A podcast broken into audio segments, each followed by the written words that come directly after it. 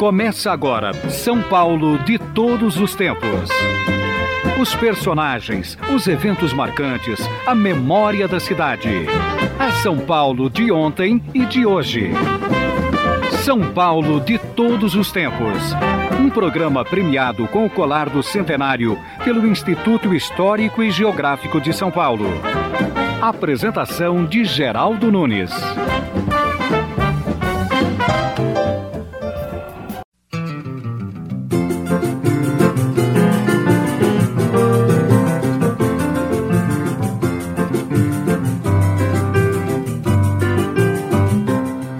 Salvação nacional está no turismo. Sem exagero, eu vou repetir. A salvação nacional está no turismo. É que as autoridades ainda não perceberam isso. Ou se perceberam, fingem que não sabem. Não existe nada mais bem empregado que o dinheiro gasto numa viagem inesquecível. E como é bom viajar! Mas nem sempre é possível viajar o ano todo. Então, que tal conhecer sua própria cidade, seja ela onde for, e desfrutar aquilo de bom que toda cidade oferece?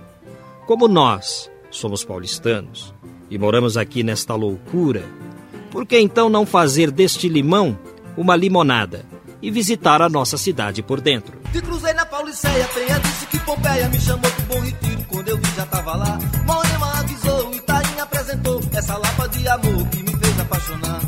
Deu a bexiga lá no Butantã, o som do cachimbi, escutar. O paraíso deve ser aqui, mas eu só vou no Morumbi se você estiver lá. Vamos falar sobre trajetos turísticos pela cidade. É possível fazer turismo em São Paulo? Conosco aqui nos estúdios a guia de turismo Vera Lúcia Dias. Ela não tem uma empresa, ela faz um trabalho freelance, elaborando trajetos turísticos pela cidade de São Paulo. Tudo bem, Vera? Tudo bem com você, E quem são os seus clientes?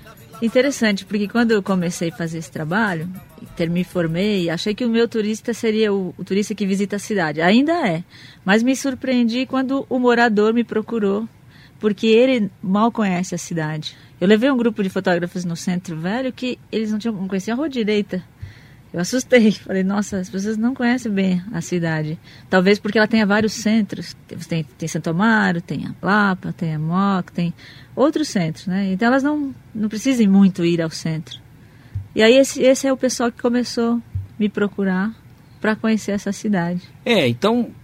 é, mas, por exemplo, como é que as pessoas te procuram, já que você é freelance? É, na verdade, vai um trabalho de um indicar para o outro. Né? E o começo foi interessante. O começo eu comecei a fazer com amigos e com a família. E mostrando e contando as histórias e lendo os livros, né? E falava sobre São Paulo. E eu comecei a perceber que a pessoa, a partir do momento que ela sabe a história, ela vai ver de uma outra forma a cidade. Esse programa aqui é ouvido por pessoas que têm um pouco mais de idade. Nem todo mundo sabe o que é um freelance. O que é? É uma pessoa que está disponível, não, ela não é, é, empre- é empregada de uma empresa especificamente. Não é? Se uma, uma agência de turismo chegou com um grupo e precisa de um guia para mostrar a cidade, ele vai chamar esse profissional que está disponível. né? Então você tem o seu telefone esparramado pelas Isso, agências. Isso, as pessoas conhecem. A EMB, quando faz aquele ônibus que vai fazer, às vezes me chama, já fiz o roteiro das luzes da cidade. né? E aí você vai também fazendo eh, conversas pela cidade, palestras, vamos conversar sobre São Paulo. E de uma forma ou de outra as pessoas vão conhecendo, sabendo que tem uma história para contar e elas querem saber, né? E você fala quantas línguas? Eu falo português e o francês, que eu sou no curso intermediário agora. Não falo inglês. É, essa é uma discussão que já aconteceu na categoria, se era imprescindível ou não falar uma língua, né? A gente chegou à conclusão que não é imprescindível. É bom, se você fala, ponto Claro. para você, você vai ter um, um grupo bem maior.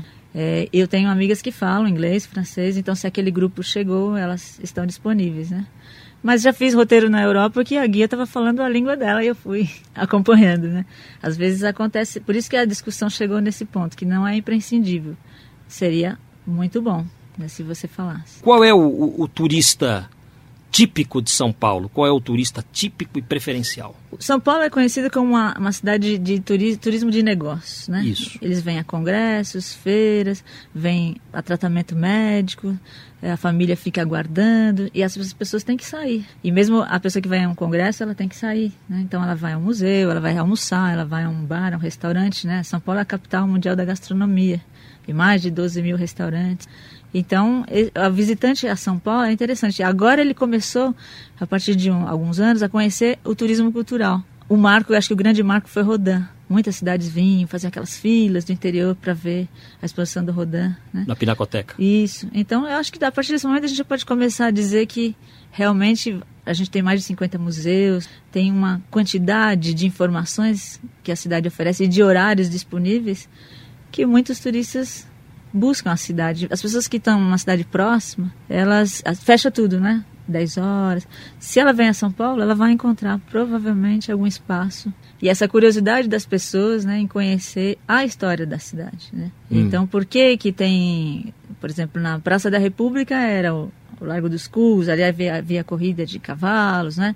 A, a, cidade foi, foi sendo feita depois. O Parque da Luz, o primeiro parque da cidade, foi encomendado por Dom Pedro para fazer um, como se já havia no Pará, não é? Então a cidade, você contando essa parte, que é a história de como ela foi feita, né? As obras do, do, do escritório Ramos de Azevedo, as pessoas agora conseguem identificar um pouquinho. Ah, esse teatro municipal, do escritório do Ramos de Azevedo. A partir do momento que elas vão entendendo como é que a cidade foi sendo feita, né? Primeiro estavam os índios, depois foram trazendo negros, trabalharam nessa cidade como escravos, um problema sério. Depois a imigração europeia, o nordestino que também veio contribuir, o, o mineiro. Acho que São Paulo é, é essa riqueza cultural. Eu sinto isso. Basicamente, por mês, quantos trajetos turísticos você faz? Normalmente eu faço quase todo fim de semana, não é? Sábado, domingo, sempre as pessoas estão me buscando para fazer um roteiro. E você... Agora esse turista que chega de repente, aí você não tem não tem essa frequência. Às vezes me chamam, olha, tem uma pessoa que tem uma hora para sair, dá para você levá-lo até a Pinacoteca, eu vou dar. Eu te perguntei sobre o, o turista característico de São Paulo.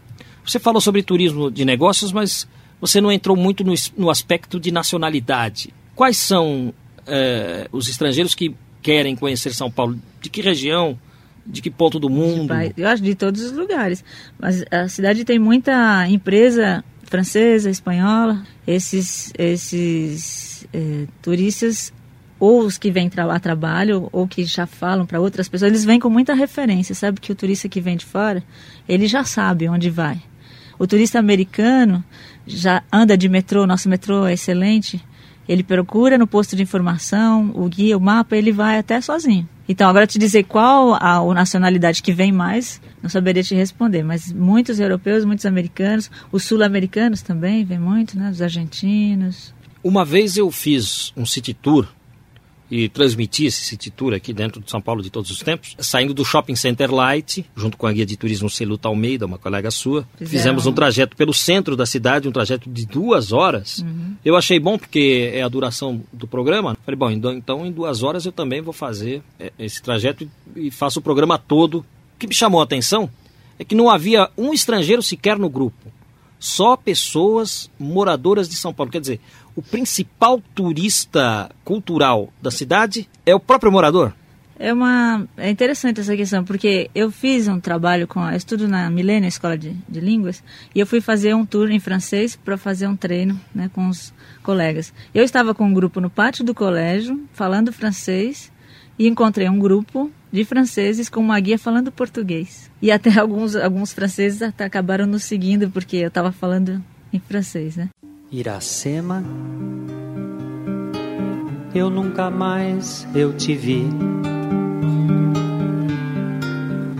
Iracema, meu grande amor, foi embora.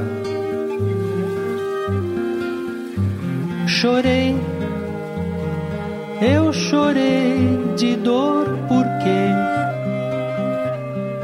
Estamos recebendo a Vera Lúcia Dias que elabora trajetos de turismo pela cidade de São Paulo. Ela é guia de turismo, freelance. Nós já explicamos o que é freelance. É uma pessoa disponível para fazer um trajeto para acompanhar turistas que queiram conhecer a cidade de São Paulo. Ela elabora, portanto, trajetos de turismo pela cidade. Qual o trajeto mais comum para você fazer para um turista? Eu, o que eu mais faço realmente é o Centro Velho, né? Hum. Que a gente começa no pátio, vamos falar sobre Piratininga, né? Que era o espaço onde estavam os guaranis. Depois vamos seguindo pela Catedral, Largo São Francisco, porque a cidade mudou a partir do ciclo do café e a partir da implantação do curso jurídico, um dos primeiros do Brasil, junto com Olinda. Depois fazemos é, Rua São Bento, Banco, Espaço Cultural Banco do Brasil. Depende, depende do horário que a pessoa tem disponível. Nunca trabalho com grupos mais de 30 pessoas. Geralmente a gente para para um café porque, principalmente na padaria Santa Teresa, Que fica onde? atrás da catedral, que é uma padaria de 1872. Hum. E você toma um bom café ali, dá para continuar. Fica na João Mendes? Isso. Bem Você atravessa, atrás. atravessa João Mendes, Isso, aí você já vai ver. Padaria Santa Teresa. Padaria Santa Teresa. Do lado de cima, eu não Tem a se- igreja São Gonçalo, do lado de cima tinha jogo de sinuca, ainda tem? tem Jogo do Senhor, tem o Sebo do Messias, ali do lado, a igreja São Gonçalo, que é a igreja dos negros. E- Dos negros? Isso. É. A comunidade, você vê- vai ver essa igreja, ela é bastante simples, porque os negros não tinham posses, né? Então a, a igreja de São Gonçalo é de uma comunidade negra. Ah, é. Interessante que ali celebra-se missas em século- japonês nos domingos É, pela Já manhã. me disseram essa informação, interessante. Eu pensei que, que não tinha a ver com a comunidade negra, mas tem, você está me dizendo? É interessante porque o bairro da Liberdade, por exemplo, para mim, primeiramente ele era o bairro do negro, não é? Sim. Depois é que a comunidade eh, japonesa, agora também os nordestinos, a, a São Paulo é essa salada cultural. Os coreanos também estão agradável. na liberdade. Estão, agora os bolivianos também estão chegando. Claro que você vai ver uma característica mais acentuada, né? Agora, mas eh, existem eh, espaços que o negro é que estava lá. É de quando essa igreja de São Gonçalo? 1759, talvez do século XVIII. Não sei a data precisa. É uma das mais antigas, né? Mais antigas e ela sofreu algumas reformas, mas ela está bem colocada ali como um símbolo mesmo, que era a festa de São Gonçalo, né? Ali atrás da catedral, onde é atrás da catedral. São Gonçalo era um santo muito popular no século XIX, é. porque ele é um santo casamenteiro também. Olha Então as só. moças rezavam para São Gonçalo. Agora é que mudou, no século XX É. e para o XXI, né? Santo Antônio destronou São Gonçalo. Tá vendo? Mas Era São Gonçalo. essas histórias de santos são interessantes, né? maravilhosas, são maravilhosas. Pois é, é, o teu trajeto então começou na Sé, você levou o, o pessoal para um cafezinho Na lá na padaria Santa Teresa. E aí? Depois fazemos Largo São Francisco, podemos fazer Rua São Bento, é, o Largo São Bento, né? Depois o Banco do Espaço Cultural Banco do Brasil. E dependendo do horário que as pessoas têm, podemos continuar ou voltar, né? Se for durante a semana, às vezes as pessoas me procuram bem cedinho, podemos fazer assim que o banco abre, a Caixa Econômica Federal na Praça da Sé tem espaço cultural, o Tribunal de Justiça tem um museu também na Sé, do lado da Catedral.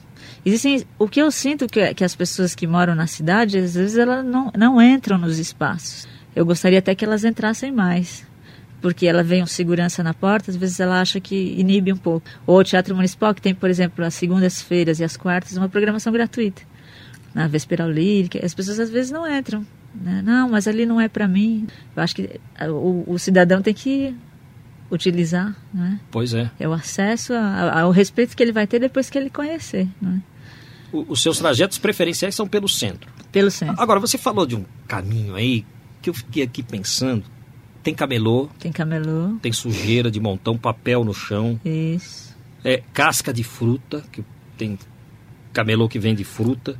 Aí ele descasca a laranja e cai a casca no chão. É. Tem aqueles vendedores de, eh, eu não sei, ervas, eh, raízes. São atrás da catedral. Eles colocam bastante. tudo É uma, aquilo uma característica da cidade, é. É, tem aqueles pastores evangélicos que ficam fazendo pregação. É, você passa pelos camelôs ali na São Bento, eles vendem aqueles relógios despertadores que é piririri, piririri, Sim. piririri. Vamos concorrer com eles, né? Aquela gritaria toda, porque parece uma feira, é um mafuá tremendo. Você não fica com vergonha, não? Eu me sinto como paulistana, me sinto bastante incomodada, porque a cidade, eu adoro a cidade, as pessoas têm um prazer em ver essa cidade, eu quero mostrar também. Me incomoda mais que o lixo, o lixo me incomoda muito, porque ele é geral, em todas as classes sociais agora jogam lixo, o cara do carro importado joga, o pobre joga também. É uma questão cultural grave. O menor na rua me incomoda muito. A gente, quando eu estou com um grupo que eu vejo, eu falo, gente, essa é uma situação muito grave, mas nós temos que continuar. É? É. Eu tenho que mostrar essa cidade e dizer o que ela tem, pra, porque a partir do momento que, que ele conhece, ele vai valorizar. Talvez o jovem que esteja pichando, alguém não contou para ele o que era o Monumento às Bandeiras, contou o que, que é aquela escultura está fazendo lá o que é aquela escultura que está no pátio do colégio, que é uma, uma mulher que tem lá em cima, que é, representa a cidade, que ela tem nas mãos. Talvez ela, é, esse cidadão não tenha conhecimento do que é essa cidade. A minha tarefa é mostrar. Claro, você tem toda a razão, me incomoda muito essa questão. E, e o, o turista compreende isso? Foi feita uma pesquisa com o turista, eu acho que a Embratur fez essa pesquisa, o turista que vem ao Brasil, o que mais incomoda não é nem a violência, são duas coisas, né? A questão da higiene e a questão de sinalização, placas para chegar nos lugares. E essa é uma questão grave, a questão do lixo. Ele não reclama. A pessoa que está passeando, na verdade, ela está no, com outro espírito. Mesmo o morador da cidade, ele sai bastante desarmado no sentido de assim, aí ah, eu vou ver outra coisa. Mas no dia a dia isso incomoda, é grave, né, eu acho, a questão do lixo. É, o entorno dos lugares está muito difícil de se chegar. Por exemplo, o mercado municipal, que é maravilhoso, mas o entorno fica difícil. Acho que as pessoas estão tentando melhorar, né? A gente, eu sou otimista. Acredito até que os nossos rios vão melhorar. É, a minha tarefa é mostrar para que as pessoas vejam com outros olhos. É? E que elas questionem também, se puderem, mandem uma carta, reclamem. É sempre um papel da gente. Olhar com outros olhos. Essa é, é, também uma das causas aqui do programa. Que as pessoas olhem a cidade com os olhos do coração. Para que você não olhe só criticando. Até olhe critique, mas. Também entendendo. Isso. Claro, eu também critico São Paulo. Claro. Devemos criticar, cobrar. Eu tenho um irmão que mora no Canadá. De vez em quando ele vem a trabalho aqui para São Paulo. E traz com eles colegas canadenses, uma vez ele trouxe um colega chinês, um engenheiro chinês. O rapaz só falava mandarim e, e, e inglês. E a curiosidade deles, segundo o Bermão, é ver favela. Eu acho que pode a, organizar a comunidade no sentido de que ela tenha um aspecto. É, não, não precisa ser toda modificada, mas tem que ser limpo e as pessoas podem entrar. Se você já ouviu falar do Gaudí da favela? Não. Que é um rapaz que começou a fazer uma casa totalmente diferente. Ele é pedreiro e ele faz exatamente como faz o Gaudí, fez o Gaudí em Barcelona. E ele nunca ouviu falar de Gaudí. E agora veio uma comissão de Barcelona, levou esse rapaz para lá. Ficaram espantadíssimos, porque é intuitivo, ele não sabia quem era Gaudí. Os espíritas dirão que ele é a reencarnação de Gaudí. Pois é. Ele já está cobrando cinco reais para visitar a casa dele. Pois é, a gente. eu acho que todo lugar da cidade pode ser visitado, desde que se, se faça uma pesquisa, né? Se... Vamos ao intervalo. São Paulo de todos os tempos. Uma viagem ao coração da cidade grande. Seu João Gilberto, por favor, desculpa. Nós parava perto do Bexiga Pra fazer um seno, um seno, um seno Inseno um samba, um seno, inseno um samba Ia. Tem Santo Antônio nos 13 de maio De Benedito pra 9 de julho Passando embaixo de Eusébio Estevaux Eusébio Estevaux, Eusébio Estevaux Viaduto Eusébio Estevô É o nome da música de Lira e Cometa Que você está ouvindo nesta volta Neste bloco do São Paulo de todos os tempos. Hoje nós estamos com a Vera Lúcia Dias Que é guia de turismo. e ela faz roteiros turísticos pela cidade de São Paulo. Entrevistando a Vera Lúcia Dias, eu fui me recordando de vários programas que fizemos aqui sobre turismo dentro da cidade. Primeiro, aquele passeio a pé pelo centro, com a Celuta Almeida, guia de turismo. Depois, me lembrei desse programa com Lira e Cometa, onde eles também fizeram um passeio musical pela cidade. Passamos pela Vila dos Remédios, é, pelo Pico do Jaraguá. Eles contaram tantas histórias interessantes, coisas do Bexiga, do viaduto Eusébio Estevô que liga a região do Bexiga com a área centro. Pois é, muita gente não sabe, né? Quando termina a 9 de julho, você sobe num viaduto e sai no túnel do, Anhangabaú. Esse viaduto é o Eusébio Estevô. Pois é. é. Além dessas entrevistas todas, nós também conversamos em vários programas com o urbenauta Eduardo Fenianos. Lembram-se dele? Ele viajou pela cidade de São Paulo, passou por todos os bairros e o Eduardo Fenianos está agora preparando um livro. E no bloco anterior, a Vera Lúcia Dias falava a respeito da favela Paraisópolis e de um pedreiro que construiu uma casa semelhante às obras de Gaudí, aquele artista espanhol. Ele nunca conheceu Gaudí, não sabia da existência de Gaudí, mas tem um trabalho parecido na favela Paraisópolis, aqui em São Paulo. Repórter Vera Lúcia Fiordoliva. Para o Estevão da Silva Conceição, jardineiro baiano de 40 anos, a Casa de Pedra é o jardim suspenso de Paraisópolis que ele está construindo há 16 anos. Olha, parece que nós estamos entrando numa caverna hipercolorida, plantas que saem de todos os cantos, são como se fossem galhos de árvores. É árvore ou é ferro? Ferro, tudo no ferro. Aí o pessoal pensa que é uma ave, não é ave, não é tudo no ferro. Então esse serviço aqui está é, sendo comparado com Antônio Gaudí, espanhol da Espanha, né? Apesar que eu nunca tinha visto o livro dele, né? Mas você viu, você copiou, você não copiei nada. Eu vim ver depois que tudo isso aqui feito. Estevão, olhando aqui entre os galhos dessa sua árvore de ferro, cimento e pedrinhas, rapaz, você colocou até casinha de João de Barro, isso é um negócio de que dá muito na mata no Amazonas, que tem uma castanha aí dentro que come, né? Mas parece uma casinha de barro. Aí eu inventei e coloquei esses pardalzinhos saindo de dentro como se fosse uma casinha de chão de barro. O jardim suspenso da favela tem uns 10 metros de altura. Eu subi, junto com o Estevão e a Socorro, moradora de Paraisópolis há mais de 20 anos. Para escalar a casa do Estevão só com experiência em coqueiro, hein? Tem que ser nordestino mesmo. e vamos lá que tem mais. Vamos subir mais. Cadê o Estevão? Cara! Sai de cima da minha cabeça! Lá em cima, céu aberto, Estevão chumbou alguns banquinhos de ferro entre plantas diversas. E na descida, a surpresa.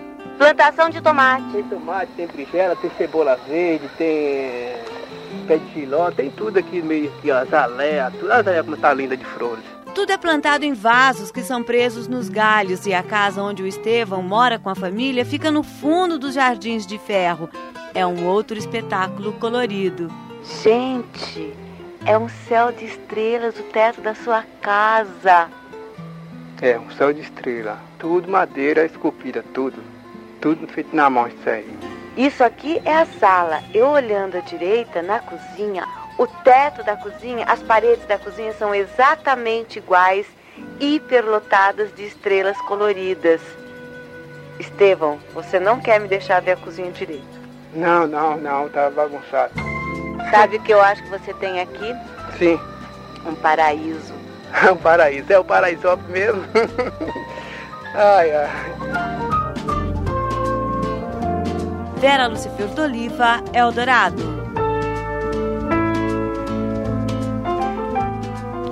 O Estevão diz que não pretende concluir tão cedo as obras do Jardim Suspenso de Paraisópolis. O Gaudí compra pedras e cacos de cerâmica que ele vai encontrando. Ele encontra alguma coisa em caçambas, ele vai comprando e vai concluindo a obra dele. Ele é um artista plástico de verdade e é pedreiro. Estevão, que mora na favela Paraisópolis, também uma atração turística de São Paulo. Na Praça Clóvis, minha carteira foi batida. Tinha 25 cruzeiros e o seu retrato. Já pensou ir passear no centro e ser assaltado? Mas andando em grupo fica mais difícil dos trombadinhas agirem. De fundo musical, uma música de Paulo Vanzolini, Praça Clóvis, na voz de Bete Carvalho. Podia esse retrato, cujo olhar me maltratava e perseguia. Estamos falando sobre o turismo na cidade de São Paulo com Vera Lúcia Dias, guia e bacharel em turismo. Ela que elabora projetos voltados a caminhadas noturnas pelo centro da cidade. E o trajeto pode ser escolhido pela pessoa ou pela empresa interessada. Os estrangeiros procuram vocês também para trajetos? Sim, nós somos contratados pelas agências ou somos requisitados pelas pessoas que estão em hotéis, elas querem circular pela cidade. Então, os estrangeiros vão ter aquele olhar que a gente já vai passar pela, através da história, um pouco mais direcionado a eles. Eles não vão querer saber tantos detalhes pequenininhos do monumento às bandeiras, porque eles querem saber a história geral, né? Então, eles fazem um passeio pelo centro, visitam o Mirante do Banespa, percorrem ali a 15 de novembro, o pátio do colégio. Eles gostam muito, fazem uma caminhada e gostam bastante da cidade. Quais são os estrangeiros mais interessados em conhecer São Paulo? Os japoneses? Os japoneses gostam muito, mas os franceses amam São Paulo. A gente tem uma ligação muito forte com a, com a França. Os americanos gostam até de andar de metrô aqui pela cidade. É, os alemães vêm também. Os chineses estão chegando, né? Os bolivianos estão aqui mais introduzidos na nossa cultura, mas os argentinos vêm bastante. Então, é, os guias têm que estar preparados para esse público que é curioso, ele vem preparado. O europeu, principalmente, ele já vem preparado. Quando ele vai a um local como a catedral, ele já leu sobre a catedral, ele sabe algumas informações. Aliás, isso é uma das coisas que a gente mais preza nas pessoas, a gente tenta dar esse lado, que você vá para um lugar, leia um pouco antes, né?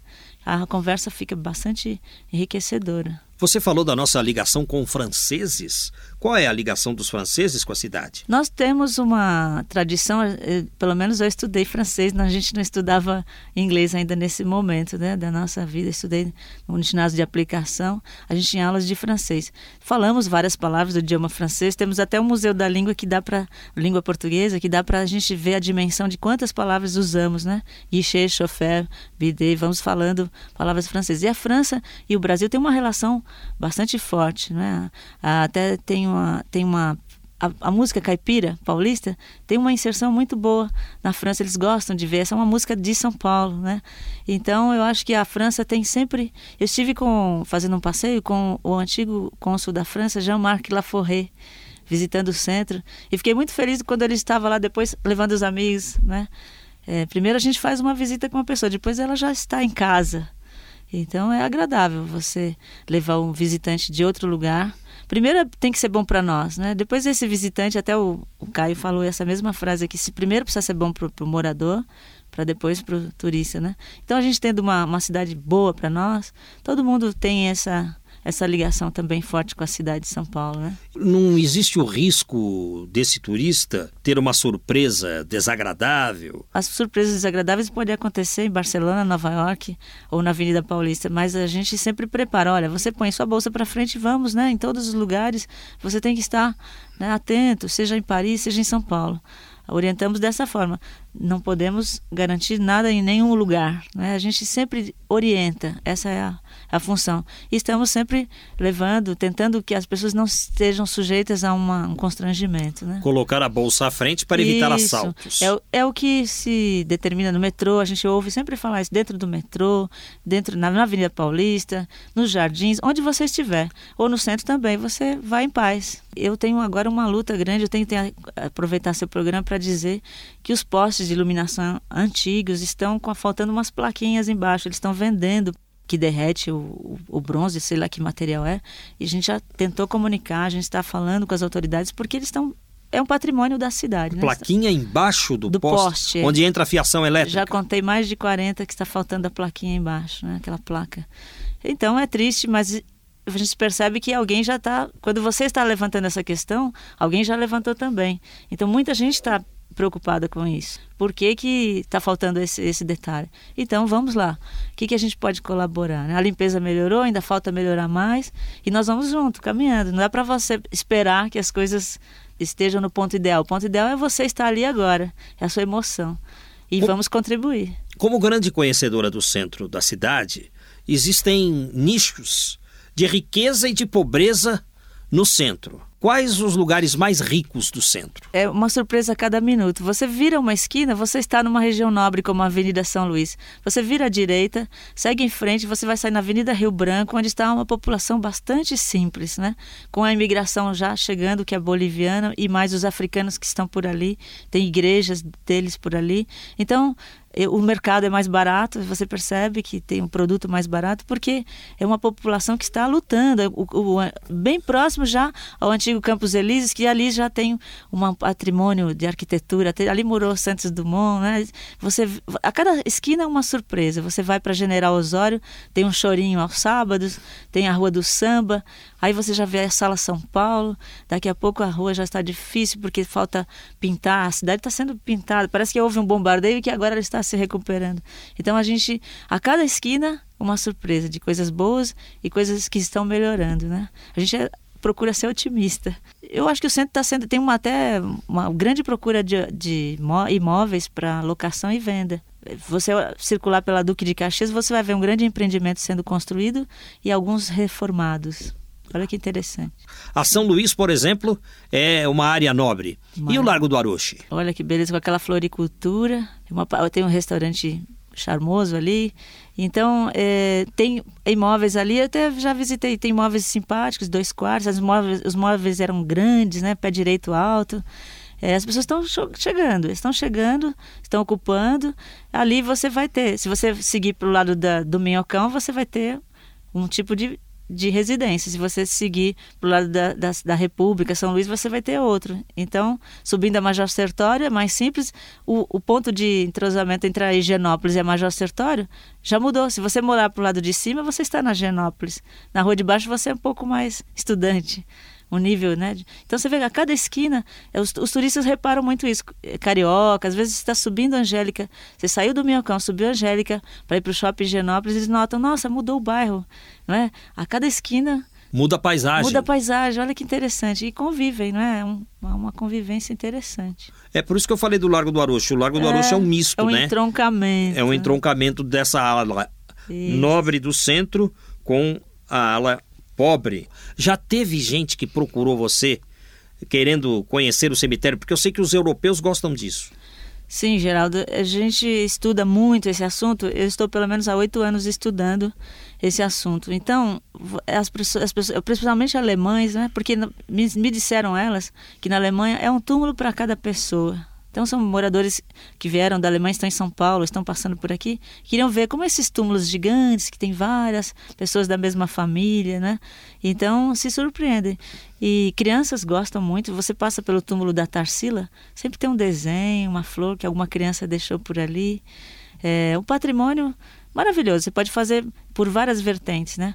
As obras de arte que estão lá. É um lugar que, com todo respeito, a gente vai ver também obras de arte. Ou você vai ver as pessoas que estão, vários presidentes, a Marquesa de Santos, agora o Mário Zan, ou você vai ver a simbologia. Por que um túmulo tem uma coruja? Simboliza a sabedoria. Então, tem várias vertentes de a gente passear por ali e ver que isso é um patrimônio que em Paris se faz no Père Lachaise, em Buenos Aires a Recoleta, em São Paulo podemos fazer aqui no Cemitério da Consolação. Tem um funcionário lá que é o Francivaldo, conhecido como Popó. Às vezes a gente faz junto, às vezes eu faço é, sozinha. Então, porque a gente se preparou com o professor Délio, que você conheceu, Délio Freire, que foi o nosso mestre. E nós estamos tentando passar isso para o jovem também, que esse é um patrimônio. Se você imagina o paradoxo, tanto desemprego para o jovem, e se ele soubesse de mármore, por exemplo, se ele entendesse de mármore, quanto ele poderia estar colaborando para a manutenção desse cemitério, né, das obras de arte. Temos que incentivá-los para que eles aprendam que esse é um patrimônio. A família Matarazzo está no, no Cemitério da Consolação. Isso. Os artistas, a né? Marquesa né? de Santos. Mário de Andrade. Mário de Andrade, Tarsila, Oswald, né? A Anitta Malfatti está no cemitério de baixo, né, dos protestantes, que é o, o muro que divide. Eles são três cemitérios. O da Ordem Terceira do Carmo, dos protestantes e da Consolação, que é público, municipal. E muita gente se espanta, nossa, ele é municipal? Ele é municipal, né? Ele, qualquer pessoa pode entrar. Claro, tem a questão da fotografia, precisa pedir autorização, direito da imagem. Tudo isso a gente faz com o maior respeito, mas é um lugar, um patrimônio que os estrangeiros vêm, por que, que a gente também não vai conhecer? Não é? Muitos italianos procuram, porque você vai encontrar obras ali de escultores italianos que vieram para São Paulo, estão mais lá do que na Itália. Quais os escultores que poderiam ser citados com obras no Cemitério da Consolação? O Luiz Brizolar é um do exemplo. Você tem do lado do Teatro Municipal a fonte do, dos desejos, né? Então você já vai ver a obra dele lá e no cemitério. No, na Avenida São João, a Nicolina Vaz do Couto tem a, a fonte monumental que está precisando urgente de um, um, cuidado. Tem a obra da Nicolina lá no cemitério. Vitor Brecheret tem mais, tem três obras lá pelo menos no cemitério da Consolação. Hoje na Pinacoteca também tem uma obra dele que saiu do cemitério do Araçá. Então olha que, que, que leitura que a gente pode fazer entre os dois lugares, a cidade e, arte cemiterial, arte tumular. Né? É, e, e não tem nada de assombroso, né? Vamos dizer assim é um lugar de respeito, né? A questão do medo é que cada um tem a sua história, a gente tem que respeitar. Mas é um lugar ecumênico, inclusive, né? De várias outras religiões.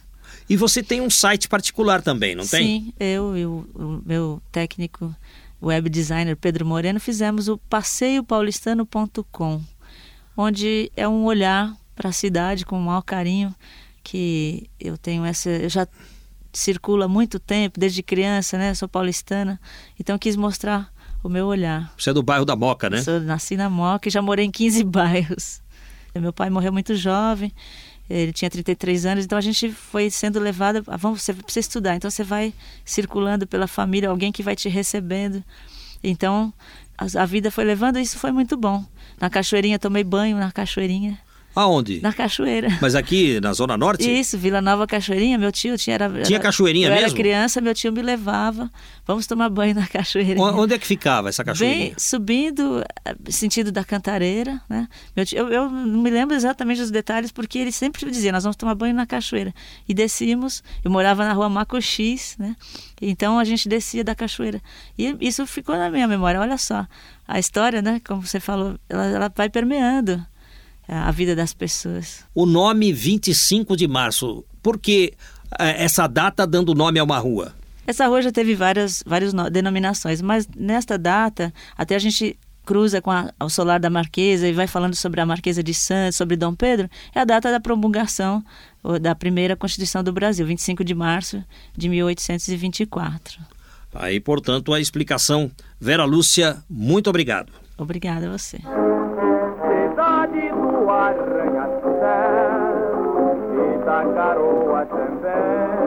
Vamos ficando por aqui.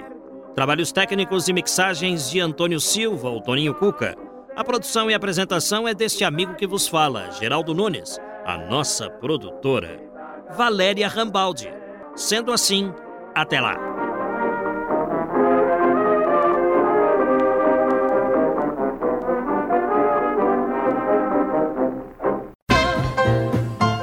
Estamos encerrando mais uma edição do programa São Paulo de Todos os Tempos.